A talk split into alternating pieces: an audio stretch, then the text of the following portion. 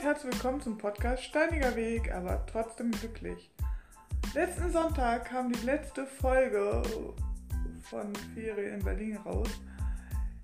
Jetzt möchte ich mit euch oder euch erzählen, wie es für mich war, als ich konfirmiert wurde, wie es alles ablief wo ich den Konfirmationsunterricht gemacht habe, wie ja, meine Mitstreiter mit mir umgegangen sind, was das für welche waren und, und, und. Also seid gespannt und ich wünsche euch viel Spaß beim Zuhören. Genau, also für mich war es sehr wichtig, dass ich mich konfirmieren lasse. Ich wurde getauft. Hm, meine Mutter war jetzt nicht sehr gläubig, aber meine Oma und dadurch hat meine Oma mir den, den Glauben schon immer näher gebracht. Wir sind öfters in Gottesdienste gegangen. Und ja, so war ich in meiner Jugend auch sehr gläubig, habe also auch an Gott geglaubt und ich habe mich konfirmieren lassen, nicht wegen dem Geld oder so, sondern wirklich wegen dem Glauben. Ähm, ja. So, mir war es aber auch wichtig, dass ich mich da konfirmieren lasse, wo ich getauft wurde. Also in der Gemeinde, die mich eigentlich die ganze Zeit begleitet hat, wo ich verschiedene Erfahrungen gesammelt habe, wo ich die Menschen kannte, wo ich so gesehen mit aufgewachsen bin, mitgewachsen bin. Ja, das einzige Problem war, dass ich an einer Ganztagsschule war, ähm, wie die meisten ja auch in dem Alter, aber an der Schule für Menschen mit Behinderung war es ja nicht so, dass man, weiß nicht, Montag nur fünf Stunden hatte, am Dienstag acht und weiß nicht, die anderen Tage vielleicht ja, oder sieben Stunden. Nein, in der Schule hatte man jeden Tag, also von Montag bis Donnerstags acht Stunden und freitags hatte man nur fünf Stunden, glaube ich. Ja, ungefähr so. Ähm, genau. Ja, man hatte nur fünf Stunden, genau. Und da ich nicht in den, also da die Schule nicht in den Ort war, wo ich gewohnt habe und wir halt mit diesen Sammelbussen, Sammeltaxen immer nach Hause gebracht wurden, dauerte das natürlich eine Zeit, bis ich auch zu Hause bin. Also wenn ich um 15 Uhr Schluss hatte, war ich meistens erst um 16 Uhr zu Hause. Weil man musste halt immer diese Route abfahren und die einzelnen Kinder halt nach Hause bringen. Das hat ja schon sehr viel Zeit in Anspruch genommen. Ähm, so dass ich meistens auch nicht den Konfirmationsunterricht in der Gemeinde ähm, machen konnte, weil ich zu spät zu Hause war. Und dann war es ja meistens noch, dass meine Mutter erst so um, ja, also die hatte erst um 16 Uhr Schluss, also kurz nach vier da war, halb fünf, immer unterschiedlich. Das heißt, sie konnte mich auch nicht zu den Konfirmationsunterricht bringen. Mhm. Natürlich hätte ich auch mit dem Bus fahren können, aber in einer kleinen Stadt, die Busverbindungen sind schon etwas komplizierter. Und den Weg dahin zu gehen, zu Fuß oder so, war schon sehr weit und hat auch zu viel Zeit in Anspruch genommen. Weil ich nicht mehr in diesem Gemeindegebiet gewohnt habe ähm, wie es halt früher war, als ich getauft wurde. Genau. So dass ich am Konfirmandenunterricht an der Schule oder die Schule hat auch Konfirmandenunterricht angeboten, weil sie das Problem erkannten und weil ähm,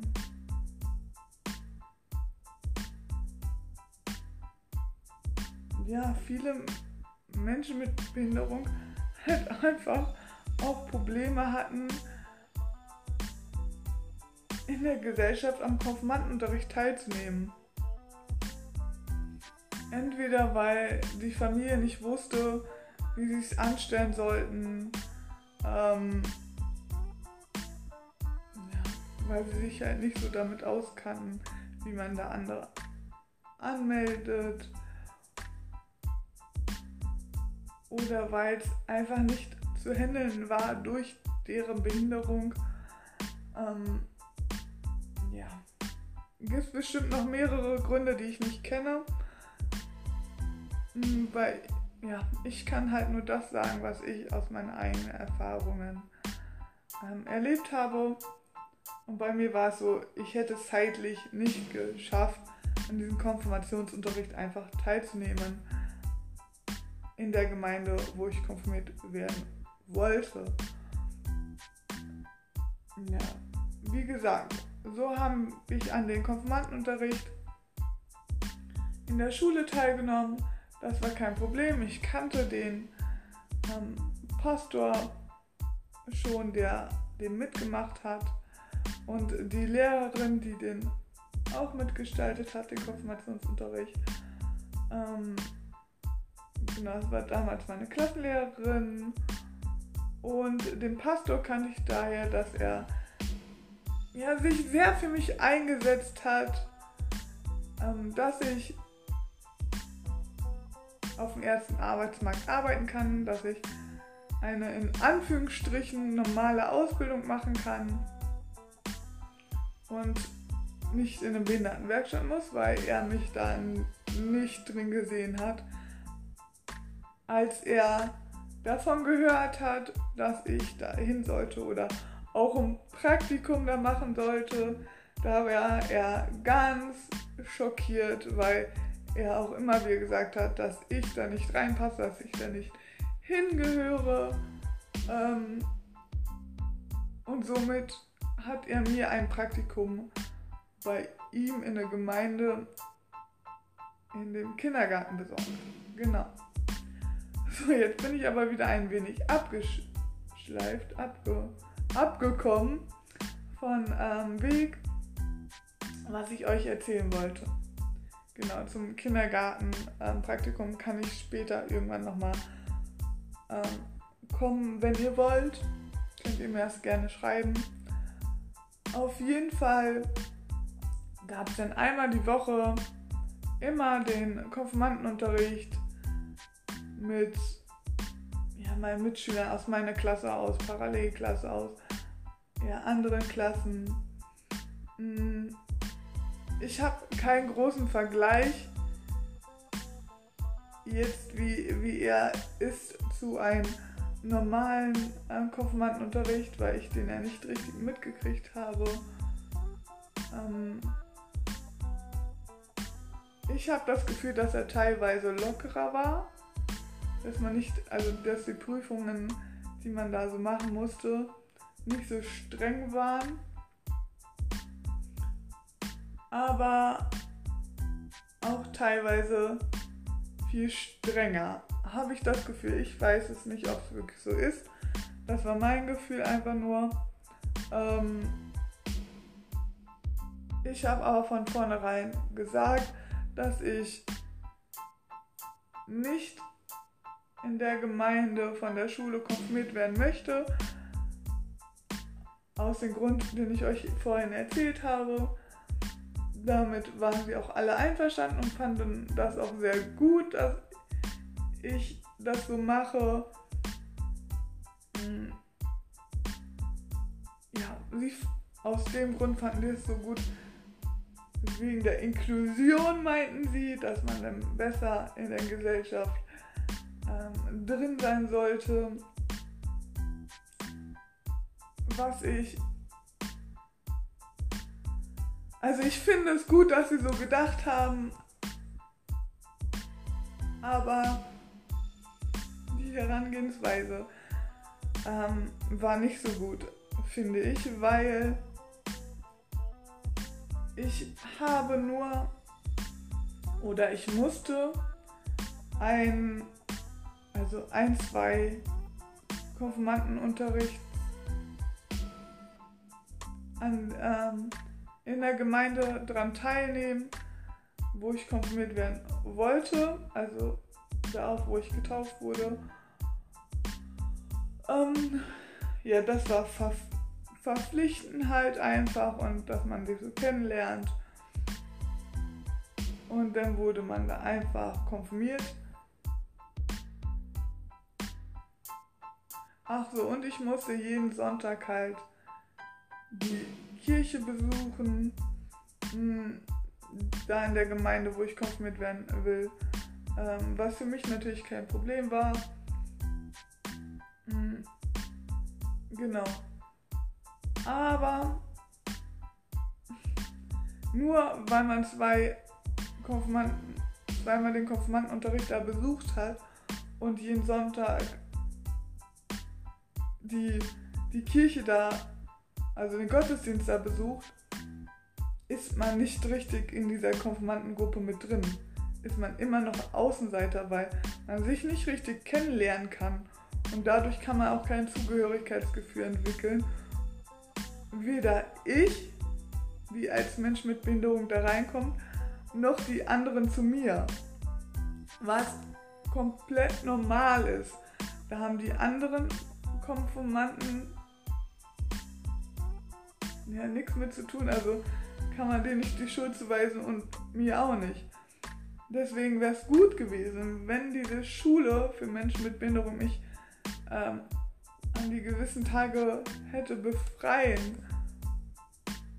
können, damit ähm, ich den Konfirmandenunterricht besuche, damit ich auch besser in der Konfirmandengruppe mit drin bin, damit halt einfach eine bessere Inklusion stattfinden kann.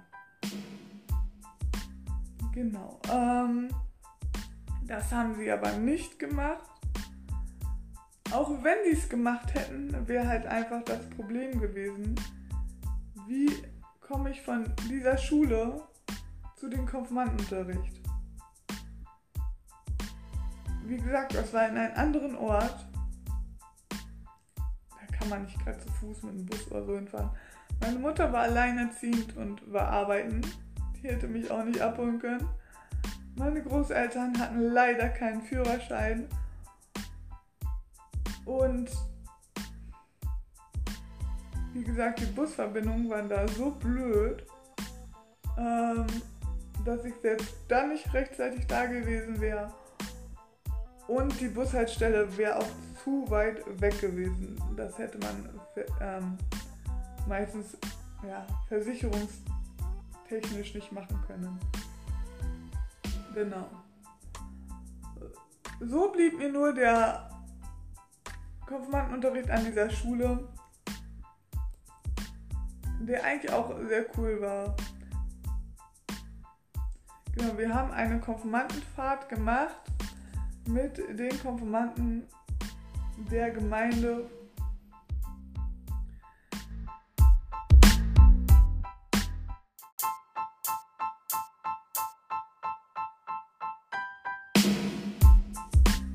So, und wenn ihr wissen wollt, wie es weitergeht, müsst ihr nächsten Sonntag bei der nächsten Folge einschalten.